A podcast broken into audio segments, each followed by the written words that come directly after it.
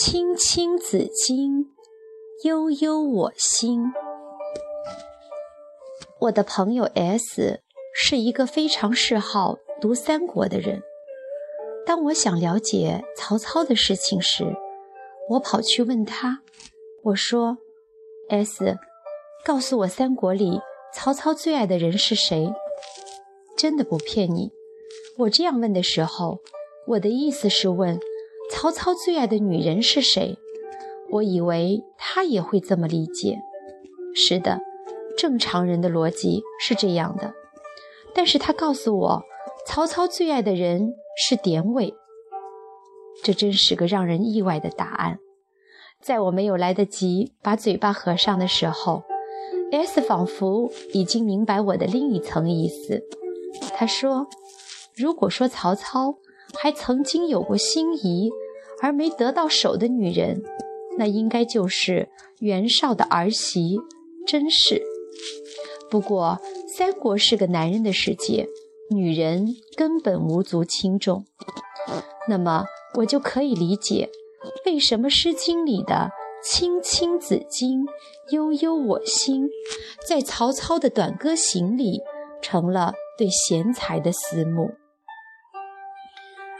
最早在《诗经》里，有一个多情的女人在城阙等候着情人，她望眼欲穿，就是不见情人的踪影，她着急地来回走动。不但埋怨情人不赴约会，更埋怨他连音信也不曾传递。他唱着：“青青子衿，悠悠我心。纵我不往，子宁不嗣音？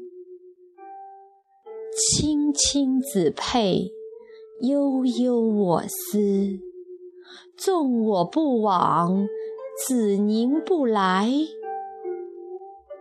挑兮达兮，在城阙兮。一日不见，如三月兮。后来，《短歌行》里，曹操也在忧虑，他高唱着：“对酒当歌。”人生几何？譬如朝露，去日苦多。慨以当慷，忧思难忘。何以解忧？唯有杜康。没错，他是在忧愁。甚至以他敏感高贵的心智，他已经非常明晰地感受到人生的苦短和无常。人生短暂的，就像清晨的露珠一样，经不起日光的照耀。然而，曹操是个绝对积极的人，他本身就像赤壁大火一样，心心头头。感慨归感慨。他却绝不是为了伤春悲秋而活着的人。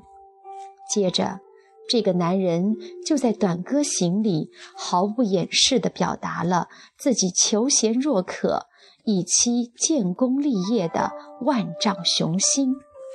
他说：“青青子衿，悠悠我心。但为君故，沉吟至今。”嗷嗷鹿鸣，食野之苹。我有嘉宾，鼓瑟吹笙。明明如月，何时可掇？忧从中来，不可断绝。这里的“青青子衿”二句，直用《子衿》的原句。一字不变，意蕴却变得深远，连境界也有最初的男女之爱变得广薄深远。他说：“青青子衿，悠悠我心。”固然是直接比喻了心里对贤才的思念，但更值得注意的是，他所省掉的两句话：“纵我不往，子宁不嗣音。”他用一种委婉含蓄的方法来提醒那些贤才：“我纵然求才若渴，然而事实上天下之大，我不可能一个一个的去找你们。就算我没有去找你们，你们为什么不主动来投奔我呢？”但为君故，沉吟至今。后来的后来，我们一直引用他的话来表达自己对情人的思念和忠贞。然而当时的曹操，他的“但为君故”为的是天下数之不尽的贤才，他的沉吟亦是在思考如何招揽贤才，完成自己的黄土霸业。虽然都是在低吟“青青子衿，悠悠我心”，虽然都会感觉到忧从中来，不可断绝，然而雄才大略的曹操是绝不会像《诗经》女里的郑国女子一样幽怨的。即使和当时的绝色美人甄宓失之交臂，在情场上被儿子曹丕。撬了墙角，他也能够迅速地调整好心态，像任何一个不为女色所误的贤明君主一样，全心地投入到自己的霸业当中去。诚然，他是喜好女色的男人，但绝对和荒淫无关。当时有民谣：“江南有二乔，河北征服俏。”三个女人和三个国家一样鼎足而立，征服的美是如此的惊心动魄、冰不血刃。